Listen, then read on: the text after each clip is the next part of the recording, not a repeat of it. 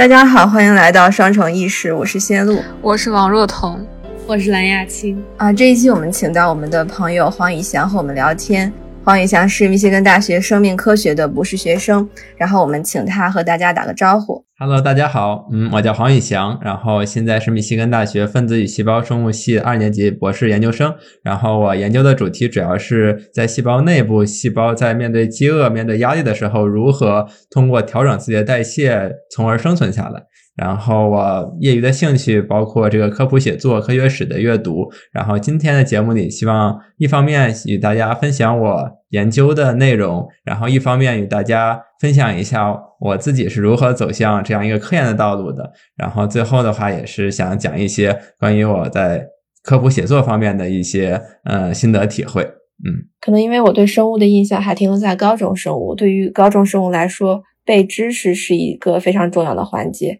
所以我还挺好奇本科和博士阶段的生物研究是什么样的。嗯，然后我也想问问黄宇翔，你是怎么对生物这个学科感兴趣的？有没有一些经历啊，或者是奇闻异事和我们分享一下？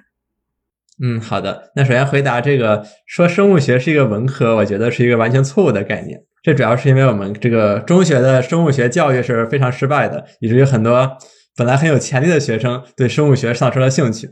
为什么这么说呢？因为生物学啊，它是一门实验科学。我们在高中书这个教科书上学到的每一个概念，它背后都是有实验证据支持的。你有什么实验证据，然后你由此得出什么结论，然后这个其实是非常有逻辑的。但是我们这个中学课本上似乎不是很强调这个，只是告诉你一个结论性的东西，这就会让很多人失去了兴趣。进入本科之后，我在我是在北大生科院接受的本科训学术训练。我们是非常强调是说这个知识是怎么来的。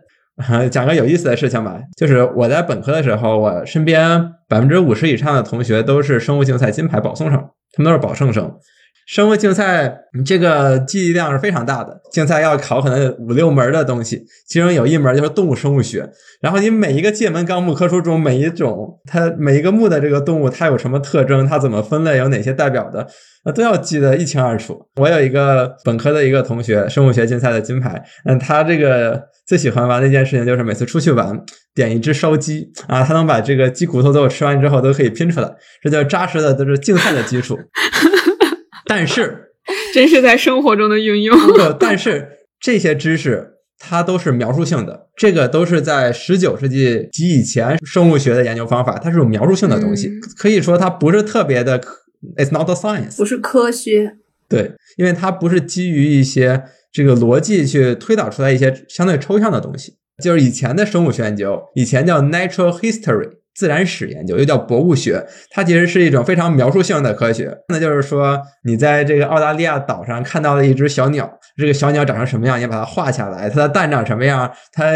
一窝生几只，你是这样描述性的东西。嗯，但是现在的生物学完全不是这样的。我是觉得这个咱们高中的很多的生物学的学习，给人一种印象就是生物学就是去记一些东西，告诉你结论，然后这个尤其是你高中做题，这个什么细胞器有核糖体、内质网、高尔基体，但这真正的细胞生物学的历史是说，最开始人们只知道是有一个细胞，OK，嗯，然后是这个一些科学家呀用电子显微镜看。然后看到了说，哦，有一团东西长得像这个这个这个夹心饼干一样的东西，我们还叫内质网。然后呢，就说内质网是干什么用的呀？我们这个高中生物书上就是说，内质网是合成蛋白质的第一步，会有初步的加工。但是你真正有意思的就是，这个科学家是如何一步步知道说这个内质网它是能翻译蛋白质，然后能完成初步的一些糖加工、脂质加工的？你是怎么知道的呀？看到的其实就是同一批科学家。他先是在电子显微镜下看到了特定的细胞学结构，然后呢，他用那种分离的方法，其实就是利用不同的细胞器啊，它的密度是不一样的。然后呢，他就可以利用这个离心的方式去把不同的这个组分分离出来。然后呢，离心出来，你在最底下那一层你拿到的是细胞核，细胞核再往上，嗯，可能是这个内质网，然后再往上再再轻一点的可能是高尔基体，就是通过离心把不同的组分分离出来。然后你发现，你把细胞核拿出来放在试管里反应，没有蛋白质合成；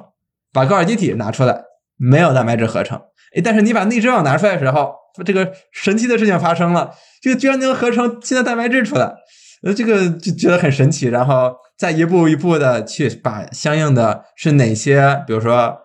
转运 RNA 参与或者这个核核糖体参与，每一步分子事件是怎么发生的，再用更精细的方式把它这个解释出来。这个是这个教科书上知识怎么来的？嗯但是我们中学的时候，可能也是大家时间精力有限，这个没有办法给大家讲到这些，所以大家会失去很多乐趣。所以，但是到本科时候，我们就是讲一个模型，OK，然后老师会说，会讲一些科学史的事情，说最开始三 D 是怎么知道的。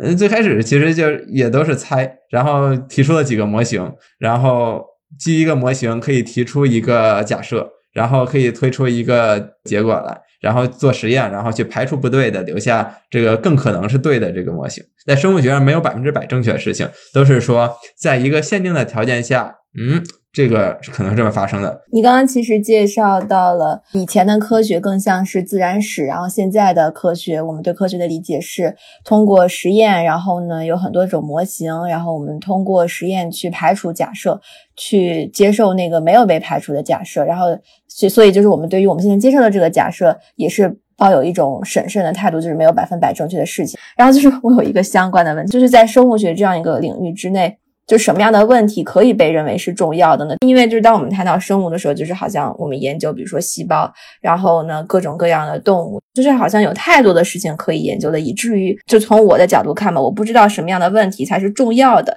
就是被内行人认为是重要的、值得追求的。然后我也不知道，就是这种呃生物学领域内对他自己的问题的重要性的评估和其他的学科有没有不一样？比如说对于医学来说，可能这个标准就更加的显而易见一些，就是去为了开发药物，为了去治愈疾病。好，我们就讨论一下生物医学的原创性和重要性。首先，这个真正开创领域的工作，往往是在刚刚发现的时候，大部分人是没法 recognize 它的重要性的。就比如说我导师，他是细胞自噬最早发现的人之一，他九十年代初最开始发现这个的时候，他其实是完全是出于另外一个目的。细胞自噬这个现象在六十年代被观察到，但是所有人都觉得不重要。然后在九十年代，我导师最开始发现这个现象的时候，呃，他自己还挺郁闷的。为什么呢？因为他当时当时人们一个热点是什么呢？是研究那个溶酶体，是说这个溶酶体里面有很多不同的酸性水解酶，可以去把不同类别的垃圾都分解掉。当时的情况是你每鉴定出一种新的溶酶体中的这种水解酶，你就可以发一篇很好的 paper。当时的热点是这个。然后他当时研究的一个事情是，他博后期间发现了一个水解酶，他当时想去研究说这个这个水解酶是如何被运往这个溶酶体中的，这是他开始想去问的科学问题。但是呢，他这个做了一些研究，发现他找的这个分子机器啊，并不是特异性的能只干这样一件事儿，说他还发现这个会能影响去运送这个特定的一个水解酶的分子机器啊，还会。不知道怎么回事的，会把细胞内一些其他的东西包起来，然后也送到溶酶体。然后说那个这个处理垃圾有什么用啊？因为当时没有人提出这个概念，这也体现出后面的重要性来。就是当时所有人都不觉得这个重要，他也挺郁闷的。但是呢，他已经把这个东西做出来了，那就继续往下做一做吧。说那就把这个中间哪些蛋白去参与这个，呃，比如说那个那个球是怎么泡泡是怎么包起来的，然后如何一步步运输到溶酶体中的，到溶酶体膜上是怎么发生膜与膜的融合，把东西送进去的。哎，他就把这个机制都整清楚了。这个东西做出来之后，当九十九十年代可能有几年时间，大家都觉得没那么重要，也没有发特别高影响因子的这个文章。到了九十年代末的时候，有一个达拉斯的一个科学家发现啊，他发现的基因中的有一个基因在人细胞里突变。会直接导致癌症，然后一下子就点开了说这个生理过程它有很强的生理学意义，然后这样这个口一旦打开了，后面跟风的研究一下子人们都涌涌入进来了，说知道自噬这个生物学事件它重要，它跟很多疾病相关，然后就不断的有新的例子出现，说在这种癌症中啊，你会发现这个自噬过程异常，哎，然后跟风的人越来越多之后，就会越来越发现这个生理学过程。人们逐渐意识到，说它是一个非常根本性的，在很多疾病中都会出现异常的这样一个生物学事件。所以这个过程，我导师他当时做这个时候，他绝对是想不到的。他可能当时就研究了说这个垃圾是怎么分解的，最后发现说 这个过程在癌症中有这么大的应用，这个完全是他当初也想不到的。但是因为他做了，他把这个最初的现象揭示出来了，然后后面的人逐渐去发现说它有更那么强的生理学的意义，以至于这个转化医学的意义。对，所以生物学研究最开始你说的对，问题很多，生物现象那么多呢，那哪些重要，哪些不重要，是吧？可能大家都意识到重要性的东西，已经很多人去做了，对。但是如果你的一个那个研究，大家还不知道它重要，但是呢，随着研究的深入，逐渐揭示开它有很强的生理学意义，它在疾病中起作用，那这就是一个非常有开创性、有影响力的一项新的发现，重要突破了。然后另外一类的话，就是开创性的工作已经做出来了，就好比说你这个哥伦布开辟新大陆，已经发现了一片新大陆，别人已经做出来了。然后这个时候，你作为一个研究者，你雄心壮志，你就可以去做采果子的人，然后你动作有足够快。然后这个身手足够好，然后你跟在跟别人的激烈竞争中去这个，所以这种时候一个非常热门的领域，它按今天的话说就非常的内卷。但是有的科学家是人嘛，对，所以不同科学家有不同的性格。有的人有的科学家可能呃就喜欢做一些这个相对冷门的东西，这个竞争没那么激烈，然后我自己。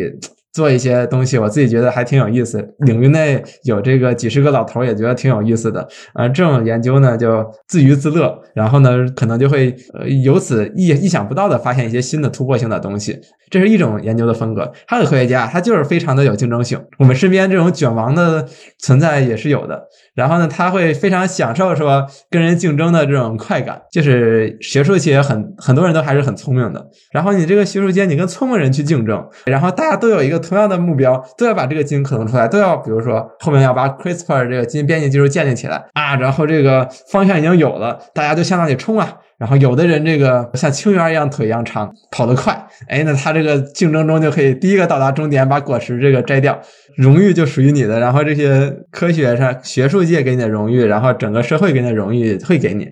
就是这种叫科学界的一些卷王，他呃是有的，他也很快乐。很多成功的科学家，就是真正那种影响力非常大的科学家，他的性格上其实都是挺有一种卷的那种性质在的。因为他不卷，他可能就，他就就比如说我这个跑一千米，这个有的人就能跑进这个三分钟，那我可能就三分四十秒慢慢慢慢的跑，对吧？这个我也跑到终点了，但是呢，你到终点的时候，人家已经十几个人都跑过去了。这种时候呢，我可能拍拍自己肩头说，那我也独立的完成了一千米的路程，对吧？但是学术界的这个认可不是这样的，他只是认可第一名，第一个可能出来的人。对，所以这就是一个学术界认可和你对自我的一种看法的一种。你需要去平衡这些事情。分子生物学的一位先驱 Max Delbrück 曾经说过一句名言，叫 “Don't follow the fashion science”。嗯，就是一个东西啊，如果所有人都知道它重要了，或者百分之五十人已经都知道重它重要了，那就不要做了。因为这个事情啊，有没有你，总有人能把它克隆出来的。OK，你要做一些这个你觉得重要，但是别人还。不觉得它重要，但是过了二十年，人家能看出来你这个东西真的重要的东西，那这个时候你才是真的厉害。对，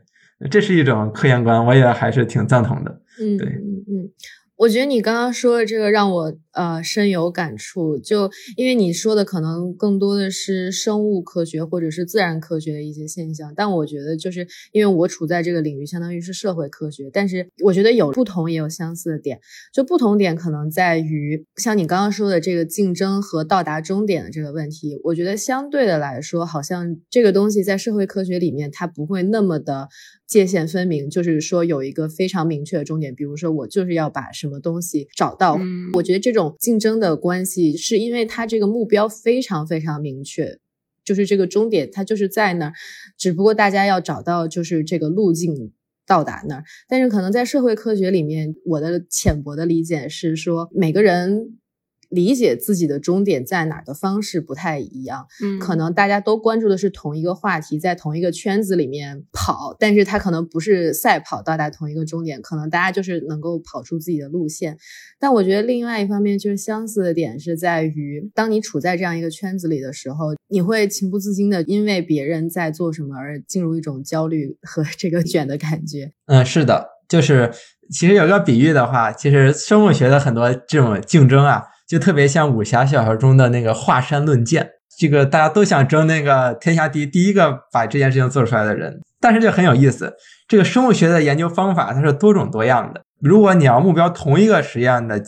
这个目标，比如把一个基因克隆出来，或者你去揭示这个细胞周期调控的方啊，我们举这个例子吧，细胞周期调控的这种机制是哪些蛋白分子去调控？比如细胞知道在这个时候该开始 DNA 复制了，这个时候该开始分裂了，对吧？这个当然是八十年代很热门的问题。那你怎么解决它呢？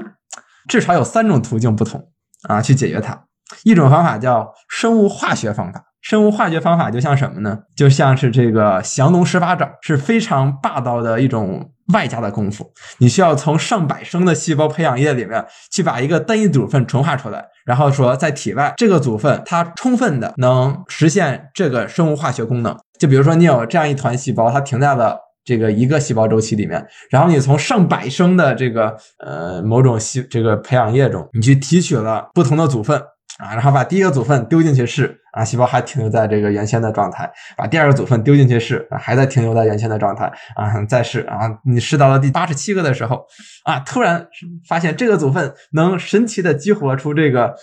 这个细胞，它就往前前进了，它开始分裂了。啊，这个是非常重要。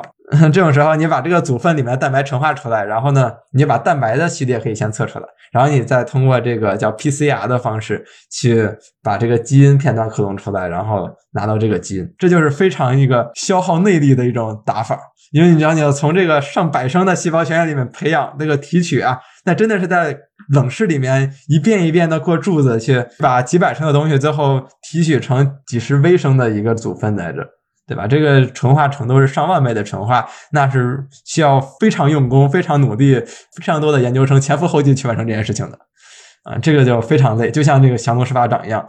但是他的思路很简单，对吧？我只要证明正分性，我只要把这个组分拿到，那我就一定能做出来。这是生物化学法，在历史上就是几乎生物化学法和遗传学法是同时。发现细胞中，甚至到后面还配合发现了细胞周期关键调控蛋白的。那遗传学说不，我这个不玩这个这么生猛的掌法，我使剑或者我使暗器，怎么做呢？啊，我有很多的细胞啊，比如说酵母细胞，我呀就往里丢一个化学物质，这个化学物质能诱发突变。OK，然后这个突变啊是随机诱发的，就像你你有一种暗器手法，就是这个满天发射金针的那个手法，你随机的把一把金针丢出去。然后它那个目标就会，呃，这个基因可能在这个细胞里面，这个基因就贵了。啊，在另外一个细胞里是另一段基因片段被被靶向被破坏掉了，所以你就可以拿到了上千个这个不同的细胞，就像你丢出一把针似的，你有不同的目标，然后然后你把这些不同的目标收集起来，然后发现说，哦，在这个细胞里面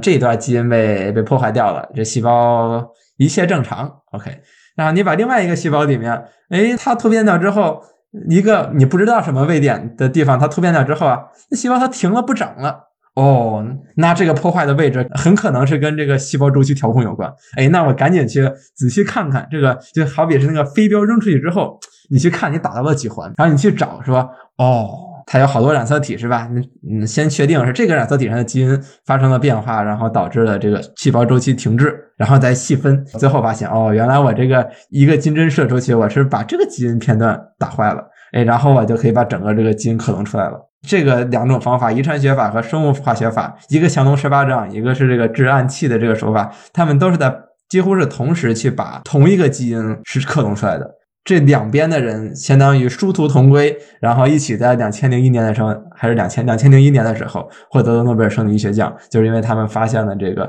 细胞周期关键调控蛋白。但是他们的思路是非常不一样的，一个是就是非常耗内力的，就看着读当时的 paper 啊，他那个研究方法里写说几百升几百升的这个细胞血液，我看了都觉得有点肝疼。哇，你培养这么多，然后一点一点纯化，非常。巨量的工作量在这里的，嗯，但是呢，另外一种方法是非常巧的，说你就养一堆细胞，然后呢，你就把这个突变剂丢进去，然后相当于这把金针，那还是挺轻松的。然后呢，就把它们都分开，然后让细胞自己长。然后呢，你这个从几千个克隆里面就挑哪个出问题了，然后再把有问题的地方克隆出来，啊，这个就给人感觉是非常轻巧的。嗯，这所以在这个问题上，就两种不同门派的武功，它只要功力到了，它都可以解决重要的科学问题。我觉得你这个比喻，呃，非常有意思。就是你是怎么想到用这种武侠小说里面的这个招数和这个生物学的实验方法进行类比的呢？虽然我觉得确实非常传神，就是一个是降龙十八掌你说，然后另外一个是制暗器，就是走的是不同的门径。但我觉得就是。常人好像难以就是有这么清奇的思路。然后这个是不是跟你自己本身本身对武侠小说的一些兴趣也有关系啊？是这个我中学的时候学的最好的就是语文，然后我中学时候还写过小说，当时我们班这个打篮球赛。嗯，我还写小说，对，虽然后面的稿件也没有发表，对我这个对于这个文学上是有兴趣的。然后，呃，但同时的话是生物学实验做多了，会发现做研究本身也是一种修行啊。其实我们为什么读 PhD？PhD 本身就像是那个求道，去磨练自己，去追寻一个那个道的一个过程。嗯，或者说我们大学啊 PhD 毕业，不论你学的是计算机，学的是生物学的还是政治学，嗯，你最后拿到 PhD 其实都是哲。哲学博士，对吧？这个其实本身的是一种方法论的讨论，嗯，这个其实就是一种道，一种修炼。你对于这个学科的理解是什么？那对于我们生物学科来说，它这还很有意思。就是我们生物学就管那个一叶枪，每天用的那个一叶枪，我们就叫它枪。然后就有人画那个漫画，就是那个 G.I.D 武士，这个 就就拿个一夜枪去做实验，这个我觉得挺传神的。呃，当然，这另外一点就是想说的是，呃，生物学大部分时候都是很枯燥的。我写的那些故事，其实是有的时候是戏剧化处理了的，呃，大部分时候还是 day in and day out 的这样一个 very hard work。然后就其实每天都是做一些有点可能会重复的事情，而且大部分时候都是 negative 的 result。因为这个你想让细胞这个开出花来，这个细胞它。它从唯物角度的角度看，它不听你不以你主观意志为转为转移，它细胞长得好就长得好，长不好就长得不好，对吧？所以很多时候这个今天细胞污染了，或者明天这个细胞它它总会有一些奇怪的状况出生，因为生物体太复杂，哪怕在实验室环境下，你都觉得 everything。controlled really well，但 但实际上还有很多意想不到的悲惨的事情会发生，所以每天实验室都会有一些让人打击的事情发生。这也是为什么我们生物学研究叫 research，就是 research，一次一次的去 search。所以每天作为一个生物学的研究生，都会面临很多失败的打击。OK，这种时候你需要给自己找乐子，这个会想说，这个今天做的这个实验，就是要有发挥想象力，说我不是在做一个实验。我不是在做重复的事情，我今天呢是在练一套这个这个般若神掌，或者说今天在练一个这个落阴缤纷掌，或者说练一套打狗棍法。你要给自己找一些乐子，然后呢，你这时候这个做完实验之后也不会那么郁闷，对吧？当然，很多时候还是 negative result。这个时候怎么办呢？啊，要做一些简单的事情，让简单的能产生正反馈的事情。比如说，我做把一个特别复杂的实验，我把老鼠的一个脊髓神经元解剖出来，然后想去测它的电生理信号。啊，这个实验很复杂，要持续一天。那这个实验最后发现，你费了一天的劲儿，然后这个这个细胞死的，然后你去刺激它，它没活性，你就非常的郁闷，然后你痛不欲生，简直想直接从这个楼上跳下去。嗯，这种时候怎么办呢？这个你要做一些简单的事情。你可以去提一些指令，提一些 DNA 出来，这个是生物学实验这个最简单的事情。我们每个生物实验研究生都做过上百次了。这种时候，你把它这个提出来一个 DNA，然后发现浓度还挺高，然后后面还能用，你可以拍拍自己的肩头说：“哎，至少简单的事情我还可以完成的，啊，good job，对吧？我还不不是完全是一个废物，还可以做一些有成就感的事情，就要自己麻痹一下自己，让自己觉得自己还可以，我又可以了，对，就给自己正反馈，拍拍自己的肩头说。” Good job，嗯，就是像这样。我确实从就是你写的文章，我确实从没有这这个这个是跟我本科导师学的，因为我导本科导师他是一个非常 aggressive、特别能卷的一个人。然后，但这种情况下，在学术圈这么卷的情况下，嗯，他投出的稿件会被会被 Nature、被 Science 拒，然后他被拒掉之后怎么办呢？他也很郁闷。这种时候，他会跟我们学生说：“去。”给我舀几瓶酒，明天我做个小题。然后他做小题的时候还很有意思，他要跟我们学生 side by side 一起做。然后做完之后，我们测浓度，他说：“哎，你看，你只提出了两百多的浓度，我提了三百多，我还是不错的。”我觉得我真是其实这也是我本科导师给我的一个影响，因为这个科学大部分时候还是很艰苦的，对吧？你要探知。探知人类知识的边界，这个以失败的次数为多为主。那这种时候，你总需要一些让自己觉得自己还有点价值、还挺开心的事情。那这个一些正反馈的事情是很重要的。然后，包括我们本科的时候，实验室一个呃挺好的地方，我老板他精打细算的很，对吧？实验很多实验仪器都是很贵的。这种时候呢，你要想一些替代品，从哪里拿到替代品呢？比如淘宝商城。对，这就很有意思。比如说，我们都知道这个要有恒温培养的环境，然后呢，有一个生物生物技术公司会专门卖你一个培养箱啊，上千刀，就是说它这个恒温恒湿，巴拉巴拉。但同样的，其实你只是想要一个固定的温度，比如三十度，比如三十七度，让让这个细菌或者酵母或者让它去长就可以了。那这种时候完全不用那么贵的东西。你猜我老板是怎么做的？我本科老板直接在淘宝上订了一个那个孵蛋器啊，就是也从养鸡场订那个孵蛋器，因为那个孵蛋器。它一样的原理嘛，它这个温度、湿度要保持一定的，然后那就一样的道理，就几十块钱就不到，就非常便宜的价格就买回来，然后用的还挺好。就唯一的缺点是你得一直往底下那个水头里添水，它干了的话就不行了。那这个时候，我导师就很开心说：“你看，这个做生物学实验，你要发挥自己的主观能动性，你要这个想办法，对吧？你看你我这个。”通过这个想到负担器的主意，这个来代替这个恒温培养箱，我省了一大笔钱。那这个时候我还挺有成就感的，我还挺开心的。我觉得这段就是对科研人的就是艰苦和自娱自乐描述特别生动。对啊，就是要不然这个研究生 PhD 怎么读下去啊？这个每天都是 negative 的 results。那确实有个调查说，这个博士生有多少都会有抑郁的这个情景。那是。那肯定抑郁，你做出来结果跟你想象的完全不一样，你又不知道怎么解释的时候，那你就想拿头去撞墙，对吧？那这是痛不欲生。但是呢，这个你这种时候如何能调节自己的心情就很重要。你总不能这个实验不 work 就就都退学吧，这不行。但是你也不能一直闷着，你总得让自己找点乐子啊。或者说这个，再讲一个比喻，我以前轮转的时候做过一个实验，叫电生理记录，是拿什么呢？是拿两个一对电极。去扎那个细胞膜，然后你要去扎在去测量通过细胞膜上一个单个离子通道的电流，可能是几皮安的一个电流。这种时候，这个实验就非常的困难，尤其是新手很容易的一个犯的一个错误，它会漏。就是说，你那个拿那个电极要去夹那个细胞膜，然后把那个夹膜细胞膜把它夹夹断，然后但是又不脱离的情况下去记流过的电流。但这种时候，其实是要手非常轻巧的去在那里去细微的调整。这种时候，这个新手我轮转的时候去做这个实验，这个手稍微一抖啊，它就漏了。漏了的话，就就整个细胞都白做。那你能看到那个电生理信号一下子就哗嚓就上去了一下。这上去之后，你就知道这整个几个小时就白费了。哎呀，这种时候就哎呀，就非常的郁闷。后来就怎么想想什么办法呢？后来就用发挥想象力。而且我不是在记录简单的记录一个电生理的信号。我是在练一阳指拿这个这个特别形象，拿一个一阳指去戳那个细胞，然后呢，这个指力啊要聚于什么某个穴位，然后比如说这个少阳少商穴啊，你不能从这个少阴穴走出去，然后这个每次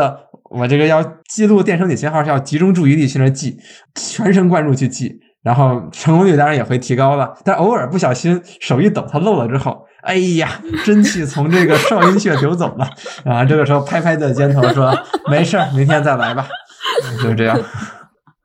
所以这就是一个把自己嗯在科研过程中会经常遇到的失败转化成，就是用另外一种方式把它疏解掉，类似于这样子的一个方式，是吗？我觉得就挺有意思的，学会了。对，在主动想这些问题的时候，其实会去琢磨说。怎么能让他做得更好，对吧？因为这样其实是一个主动的一个给自己反馈的过程，就是一种 positive 的 feedback。这种时候就就更利于问题的解决，因为这个不不光是麻痹自己了，最终是希望让事情能顺利解决。那其实这样去想的时候，这个就会就会去琢一一遍一遍去琢磨自己做这个实验的过程，说哪一步可能出问题，那就一步一步去做 troubleshooting，去把问题根源找到，然后就最终的目的是要让要推进自己的实验嘛。这这只是一些途径，一一些一些 trick，可能说一些奇技淫巧。我这纯好奇哈，可能不沾边儿。就是在我有限的 读武侠小说的经验里面，就一般哈，就是主人公要不然是背负。就是身世的秘密，然后就有一些深仇大恨，就是他自己就是什么身世坎坷，然后呢血海深仇，然后他他就是有一个非常明确的目标，他为了这个目标，然后他要就是修炼自己的武功，就像你刚刚说的，就练那些招式，降龙十八掌呀，或者是暗器啊，就是种种方式吧。然后又或者是说，呃，就是武侠小说里面塑造那种大侠的这种形象，就是侠之大者，为国为民，要什么为天下 苍生谋福利啊，等等等等，或者是就是劫富济贫。然后我不知道，就是如果是在这样的一个武侠世界当中去做一个类比的话，就是你觉得，呃，生物实验或者是就是往大一点说科学研究。嗯，它能够就是用什么样的那个目标，就或者武侠小说里面这样世界观的目标去描述呢？或者说不套用武侠小说的这个比喻，你觉得你是嗯，就是你是对这个实验的目标或者是科学的目标是怎么理解的呢？那 generally 说就是生物医学研究是吧？那就是以科学为手中的宝剑，然后这个以愚昧、以无知作为自己的敌人，然后去保卫普罗大众的这样为苍生的健康而谋福利，对吧？这个每发现一个新的药，就能缓解多少病人的痛苦呢？对吧？这个肯定是一个非常强的一种精神，这个内心中的核反应堆能不断的产生力量，让我去向前努力。嗯，对，这当然是从大的角度看是这样的，但是从个体的角度看，说那这个武侠都是童成年人的童话吧？我未必能成为封号斗罗，这个未必能成为这个绝世大侠，我也没有天资聪颖，我可能放在武侠小说里就是一个这个路人甲、匪兵乙的。那这种时候呢，就是说把自己的武功练扎实，在江湖上能。混一混，然后呢，这个呃，无愧于心吧，别让自己有限的资质也浪费掉，不要让时光虚度掉，然后做一些有意义的事情，然后自己在这个过程中能充实自己，让自己很快乐，或者说让自己很有收获，这个就就可以了。哪可能人人都成为拿诺贝尔奖的人呢？对吧？这个这种时候就努力，因为生物学的一个特点在于说，它的机会还是很多的。我们不知道的生物学的现象还是非常多，所以在这在这种情况下，只要你勤奋努力，然后总能发现一些呃有意思的，然后又相对重要的东西。这种时候就就是会做一个平凡的研究者吧。但是呢，这个研究中的很多苦与乐，其实你自己心里知道，你就问心无愧就好了。以前我本科时候读过一本书，叫《斯通纳》。以前挺火的一本书，讲一个学者的一生。那个男主人叫一块石头。对，那本书这个男主人公的这个就是一个平凡的学者，对吧？他是教文学还是教什么？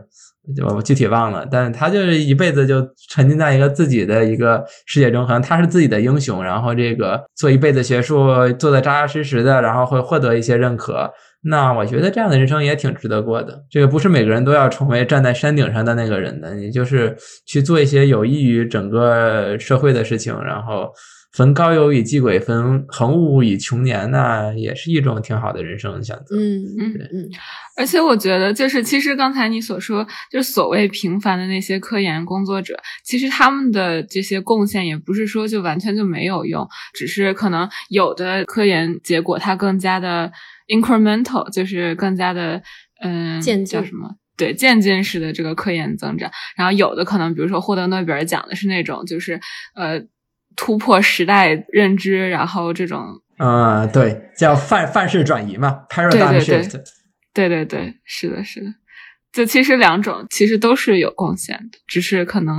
嗯，在大家的认知中，他们的阶段不太一样。那其实很多突破性的进展都是有根基的，它其实都是建立在之前很多研究者、很多同行之前很多积累上才能做出的。这科学史上有太多这样的例子了。但是，呃，诺贝尔奖毕竟只能颁给三个人嘛。这个很多人只是，但是他会在那个 Nobel Lecture，他诺贝尔演讲里面会讲自己这个研究历程中，会把这些同行他们的贡献，他们都做了哪些事情。我是站在巨人的肩膀上的，把前人都会这个 credit 都会给足。这个是大部分研究者。都会做的事情。其实刚刚我们聊到的这些问题，就是关于啊科研的这种渐进式的成果，或者说科研背后的一些不为人知的过程，就让我也想到了宇翔。我我们知道那个你在知识分子这个平台上发表了就。呃，好像有十六篇吧，这种科普文章，然后包括一些科学史的文章，然后你自己业余时间也会写一些关于科学史，你自己叫科研外史的这样一个系列，然后我们也有拜读过，感觉也是像读武侠小说一样，就把这个研究或者说做实验的过程，嗯，给我们展现出来。我其实从我个人的角度上来讲，我觉得这个过程是非常重要的，因为你自己也提到嘛，就是像我们高中的生物书上，其实是很少会把这个知识生产的背后的过程展现给大家，而通常只是把一些呃知识当成既有的事实让大家去记忆或者是去了解。嗯，那所以在这里就也想问一下，你是怎么样对写科学史这个东西或者说这个话题感兴趣的？然后能不能和我们分享一下？是这样的，其实我最开始做这个科普写作，完全没有想到说要记录什么还原幕后的真相。这个现在是怎么回事呢？是以前我读，就是我现在写学生，我就要读很多文献，对吧？然后读那个文献的时候，就会觉得说这个作者真是聪明啊。这个他一下就想到做这个实验了，然后就 figure one, figure two, figure three，他就非常的有逻辑性，就是文章就让人觉得哎呀，拍案叫绝，非常好，就非常好奇这个研究者、这个作者他怎么想到就，比如说就要做这个实验，就从这个角度切入这个问题的。然后北大有个好处是，当时他会请 speaker 来之后来做完报告，会跟学生有午餐会，我就去问他说：“你这个文章做的太好了，你那个 figure one 你怎么想到去做这个实验的？这个。”我对你的景仰如滔滔江水连绵不绝啊，这个怎么回事？然后他唱啊，其实不是的，小老弟，这个 you are too young too simple。这个我其实啊，是我最开始怎么发现，其实是我这个博后把细胞污染了，然后这个污染之后发现一个没想到的现象。然后我后面文章之所以是这样成逻辑，其实其实很多是后面补的实验，然后要把这个故事讲清楚。然后跟我说了一句话，说这个文章啊。它是很清晰的啊，但是探索的过程啊，其实是非常曲折的。嗯，这这个就让我很很 impressive，我就说哦，原来是这样啊。那我就很好奇，就那我看的每一篇以前我觉得特别精彩的文章，那背后是什么样子的呀？这个这个会不会背后有很有意思的事情？然后我就会尝试跟一个一些这个人去交流。我写的第一篇科普文章其实是一个二附中的师姐。可能比我高六年、七几、七年这样的，他二附中毕业的，然后在农大读的这个本科，然后在北京生命科学所跟邵峰老师做的这个呃 PhD，他叫许悦博士，对许悦师姐。那他的故事，其实他当时是这个我我的我们学院一个老师，然后对我帮助挺大的，教生物化学的一个老师，请他来做到报告，给去他去给他们实验室做报告。然后当时那年，当时又过年吧。然后过年我又是在北京，然后在这个生科楼里转悠，然后呢就正好那个生科院老师就把我叫去听了一个报告，然后这个喜悦师姐，这个也是我高中的直系学姐，她那个工作就。一波三折，波澜壮阔，然后这个把我听的就哇，在一短短一个博士时间，竟然可以经经历如此多的折磨，然后还坚持下来了，然后我觉得哎呀，太精彩了，然后呢就情不自禁的想把他这个故事记录下来，然后呢就一起跟他聊了一段时间，当然是在北生所的那个咖啡厅，这个聊了一个下午吧，然后就他就把这个故事原原本本，基本上有两三次都想直接放弃，然后就都接近崩溃了，然后如何在自己的。坚定的意志力和这个导师的这个指导下，这个一点点挺过来的，就就相当于说你这个血槽都只剩丝血了，然后你这个就赶紧恢复过来，一口大奶奶活了，然后这个这个故事，然后就情不自禁把这个故事写下了。然后写完之后，这个投稿到知识分子，然后知识分子发表之后，发现我那些同学们大家都觉得写的特别好，然后就就大家都转，然后就觉得哎还挺好玩的，然后就。然后之后这个，然后就也就认识了知识分子的一些编辑们嘛。然后每次发表的一些文章，我一看，觉得这个文章看上去背后有一些故事。他这个背后的这个探索过程，肯定没有像他文章中讲的那么明白。啊，这个文章你看多了以后，你尤其自己又做了实验，你就会知道，因那有一些实验叫 too good to be true。嗯，OK，就是一看就会觉得事情没有那么简单。那这种时候就我就会打着这个知识分子的名义去这个采访一下，然后把这个稿子写出来。写完之后会这个一边投到知识分子，一边这个发到我们本科的同学群里面，这个贻笑大方，让大家一起来快乐一下。这个在艰苦的博士求学过程中，能从其他的人那里获得一些快乐。对，这个写东西出来，然后有很多人看，然后会有人给你点赞或者给你竖大拇指。你知道你写东西会被别人读，然后就会拍拍自己的肩膀，同理就是说啊，我不是这个。呃，其实我不是完全一个废物，还可以做一些有益的事情，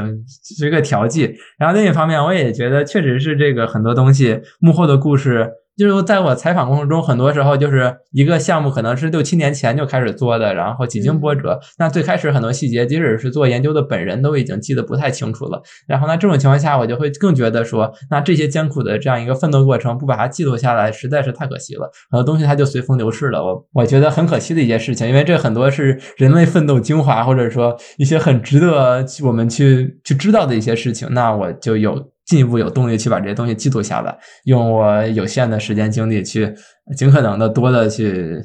去搜罗一些这样的 anecdote 给大家写下来。嗯，但这其实就是可你刚才描述说你写作的初衷也和我们做节目的初衷其实就有很大程度上面的契合。就是我们也是希望通过就是和就是真正在做 research 的这些博士学生就。包括你在内，其实想向大家传达，就是看似可能冷冰冰的这些科研结果，或者啊，我们新闻报道中，就是像你或者课本上说的这些，呃，科研的结论，其实它背后就有非常生动的人和故事，还有过程，且也是就是一波三折。嗯，实际上的话，我就我写作其实现在是有一个问题的，就是我是想把它写的更 dramatic 一些，让人去想读它嘛，有故事性。但实际上现在我的一些写作是有一些过了的。对，就是因为科研大部分时候就就是日常的搬砖，就是日常你计划的什么事情，然后做的一个实验跟你预期不一样，然后你要大部分时候是你犯了一些错误，然后你去把这个错误纠正出来，然后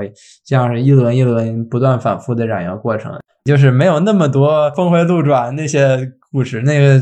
还是极少数的时候有这些，那大部分时候科研人其实还是脚踏实地、踏踏实实的去把一个一个实验做好，然后去得到一些比较 solid 的一些结论。嗯，那这是科学的日常。嗯，然后呢，这个基于你有的证据去得出在限定条件下成立的，呃，或者更最可能成立的一些结论。嗯，这是。我们我们科学家如何去思考问题，去得出结论的方式，比如说写科普的话，其实是更多的想把这些更理性的一些东西去把它传达出来，让公众或者说我。爸爸妈妈、爷爷奶奶读了都都会觉得说，原来你们你们研究果蝇是还挺有意思的。这个研究果蝇可以更好理解人脑怎么思维，而不是说这个研究者去研究果蝇的脑子，那研究者脑子一定有问题。他为什么要研究果蝇的脑子，对吧？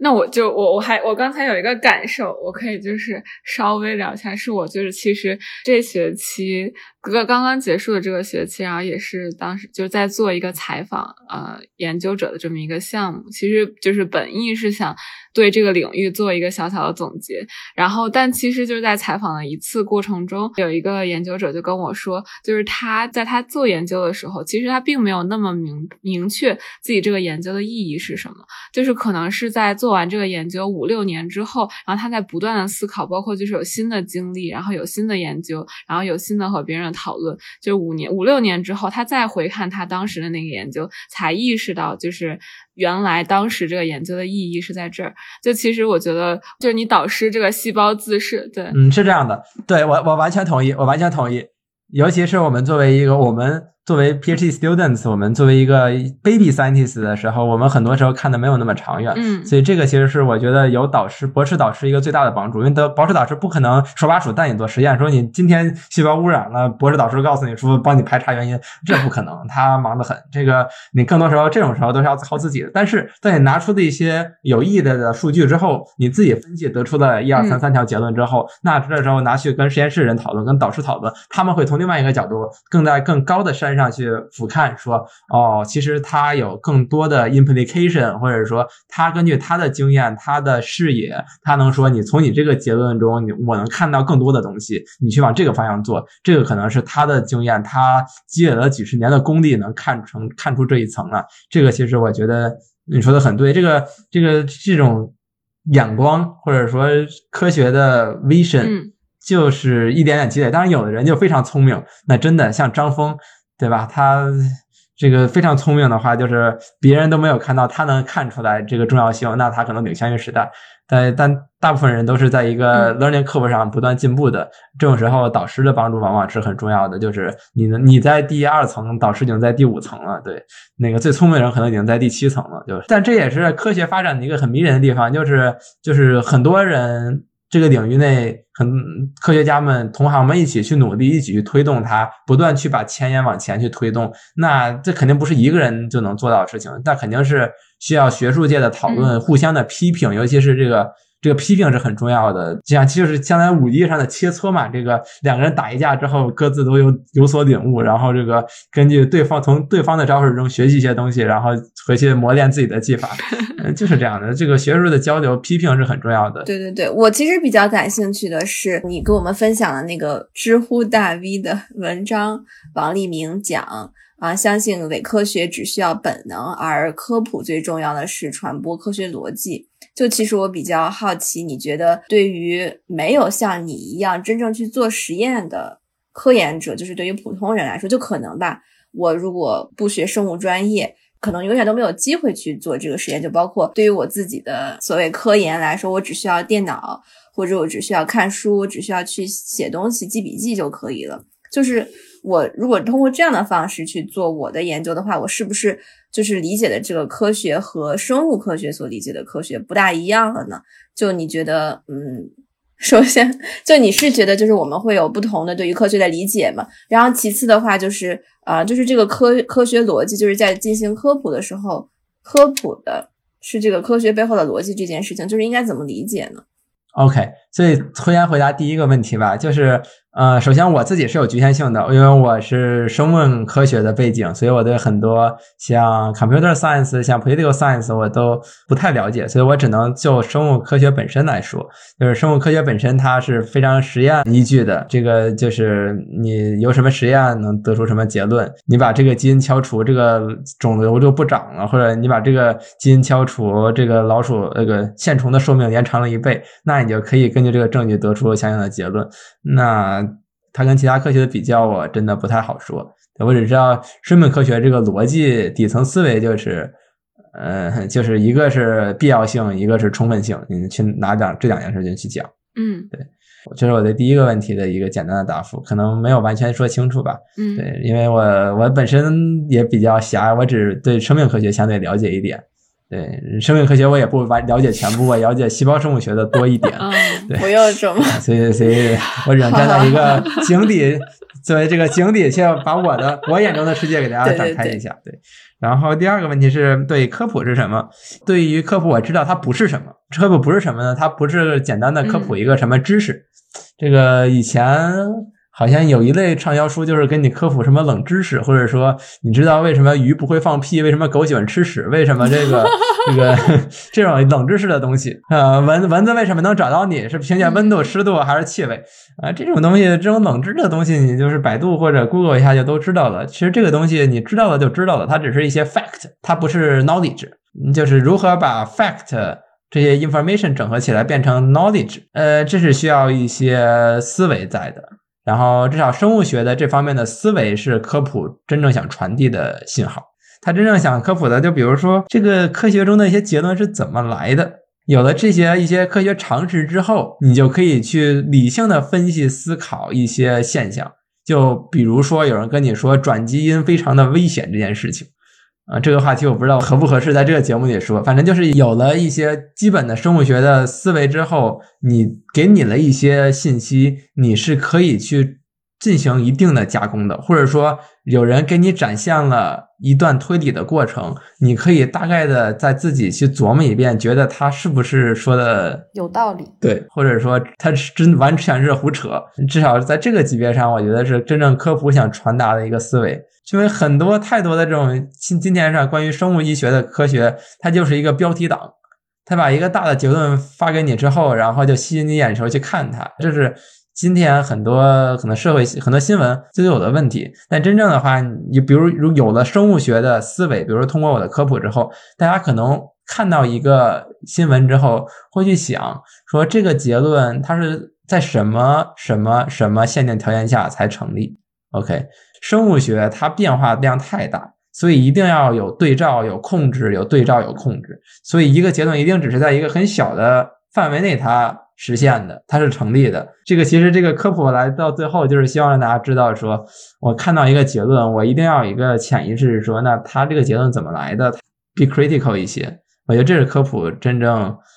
呃，真正想传达的一个信息吧，或者说我写科普的一个大一个大的动力。嗯，我非常同意你说的关于这个对科普的理解。其实我觉得不仅仅是生物科学或者生命科学，我觉得社会科学里面也会有这种科普，如何去判断一件事情的成因，或者它它是在什么样的条件下，呃，我们对它发表的一个观点才是成立的。嗯就比如说，可能举一个更生活的例子，就可能大家都会说什么，呃，每天吃一个苹果，然后就可以长寿，或者说对身体非常好，可能就是这样子一个看起来好像是，嗯、事实，或者说嗯跟医学知识有关系的这种冷知识，实际上它是它是它是有一定判断性，或者说它是在有一个观点主张的，就是潜在的这个意思，就是说认为我们每天都应该吃。一个苹果，嗯，不管是什么样的人，但实际上，你如果去看他怎么得出来这样的观点的话，你会发现他可能能够被应用的范围不是那么广。那可能有一些人他就不适合吃苹果，嗯，当然举的这个例子可能就过于简单了。但实实际上，就是在我们现实生活中有非常多这样的事情，包括社会科学，就其实我们也会非常注重对于一件事情，当我们要去表达一个观点的时候，会非常在意自己的这个逻辑的。严谨性，就我是从什么样的角度出发，然后以及在什么样的条件下，我们说的这样的一个评价，它才是成立的。不知道我刚刚说的这个理解是不是呃和你想表达的意思是相近的，或者是一样的？对，我同意，是这样的，就是。通常我们接收到的关于生物医药的信息，它不是 fact，它是一个 statement。那你就要去评估、去琢磨这个 statement 它靠不靠谱，它是不是在忽悠你，对吧？那在节目的最后，我们还想听雨翔和我们分享一下他学习生物以及写了这么多科学外史之后，对自己的生活就是世界观有什么改变？你愿意和我们聊一聊吗？好，也是从两点吧，一种是看科，一种我觉得最直接的一个影响是我自己做科研上。对吧？因为我采访的对象是做各种领域的都有，有做组学分析的，有生物信息学、遗传学、生物化学、细胞生物学都有。而我自己实验室这边最擅长的是细胞生物学，所以其他人的研究思路确实对我有促进。对，包括很多新的一些想法，实实在在。增长了自己的这个武学修养、科研修为，确实是，这是非常直接的帮助。因为就是这些发的这些很好的 paper，做的很好科学发现的 scientists，他们自身的都有一些独到的地方。那他把他们的独到的东西，呃，要写出来的过程中，首先要跟他们偷学几招。在这个偷学的过程中，其实是增强了自己的武器库的。对，所以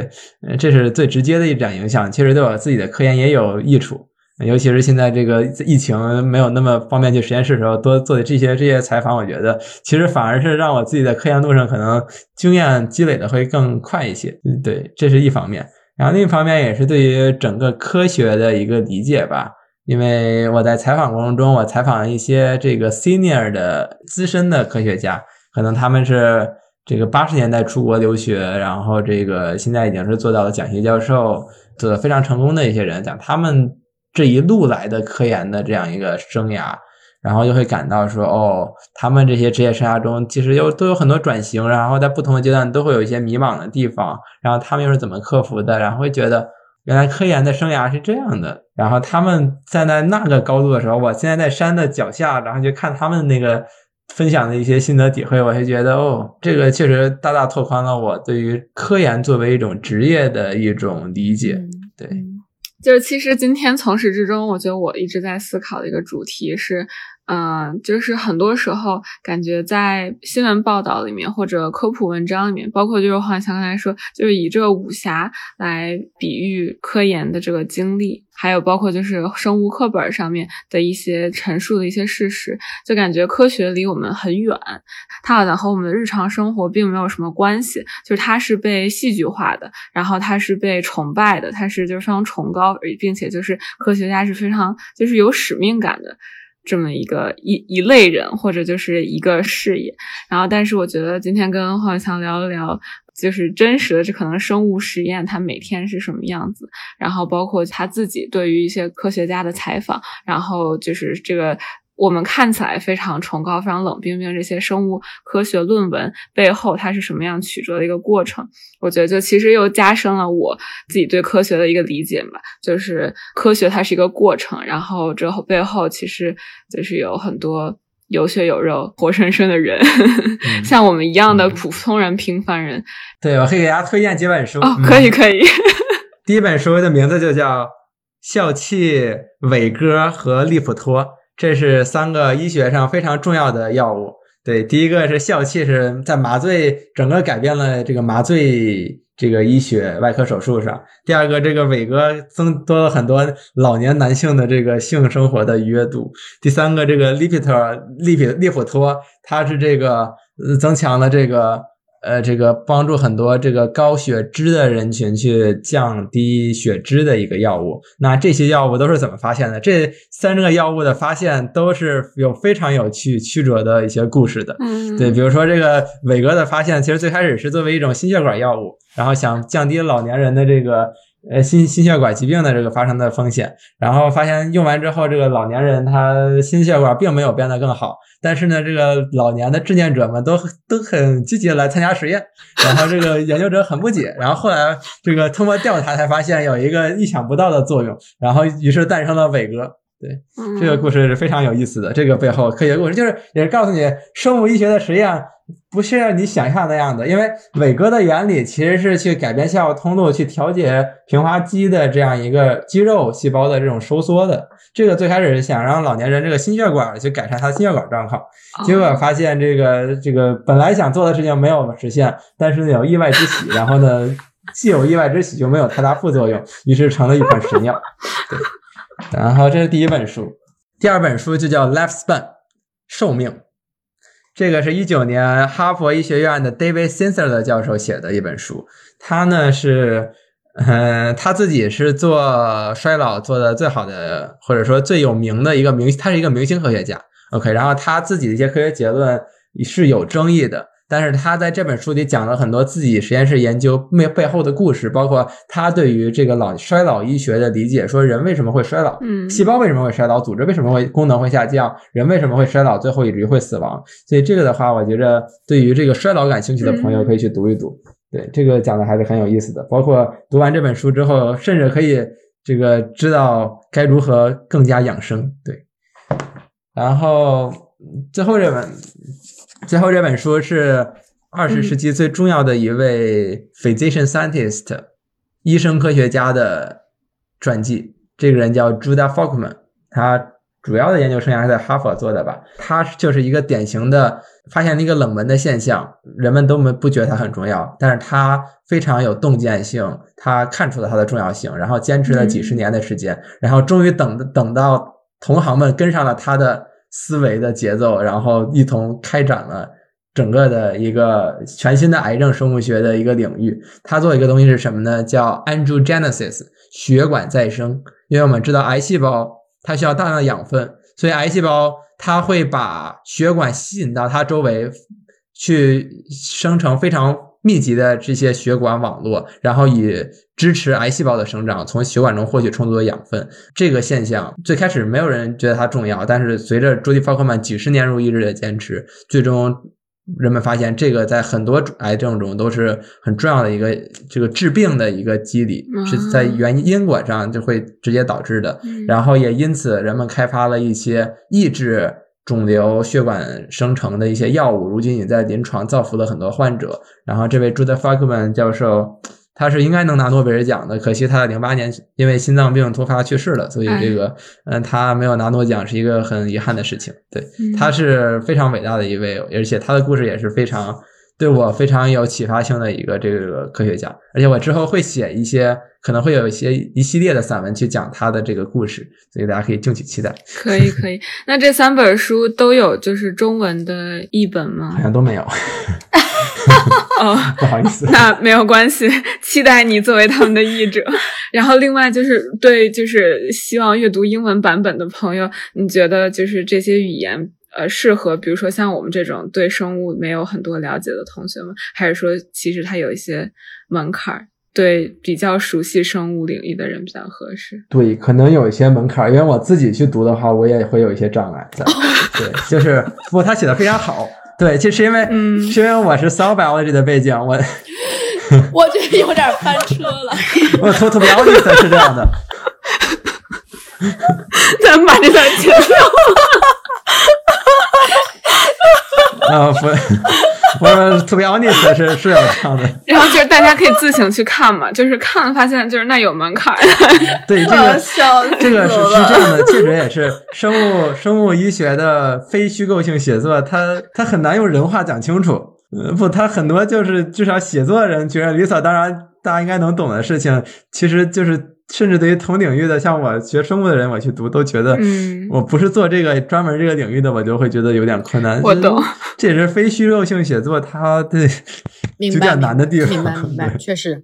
我记得当时我本科最后一个学期上了一个什么医学历史学，然后当时就读了好几本类似这种关于医学话题的非虚构，然后就是里面的专有名词非常非常的多，虽然就我能看出来那个作者的努力，也是我我对我同意，我自己的写作我也是这样，我就尽可能说人话，然后让我企图让我，比如说我会拿给我女朋友看，她是学景观设计的，那那她就会告诉我你说的不是人话，这个 嗯我已经尝试很努力了，但是这个这个现在我的科普写作大部分都只是本专业的同学可以互相看看开心开心，但以后啊可能目标是就是更磨练锤炼自己的写作，能让自己说更多的人话。这个这也是自己的在这方面的一个修为吧，慢慢进步。这个我知道，现在现在我自己的写作这个很很难懂。就我读你的文章虽然不懂细节，但是我觉得就是他的那个精神我是能 get 到的。对，我以后会坚持写作的。对，这个这个争取博士期间能出版一本科研外史的前传。哇，呃，这个是准备当做一辈子的时间去做的。哇，对，这个科研写作、科普写作是准备一直坚持下去的。太棒了，太厉害了。确实太厉害了，敬佩敬佩。那希望我们早日可以看到你的这个作品集出版。然后今天也非常开心，呃，雨翔和我们分享了这么多自己对于生物科学的看法和感悟。嗯，那我们这期节目就到这里，谢谢大家，我们下期再见。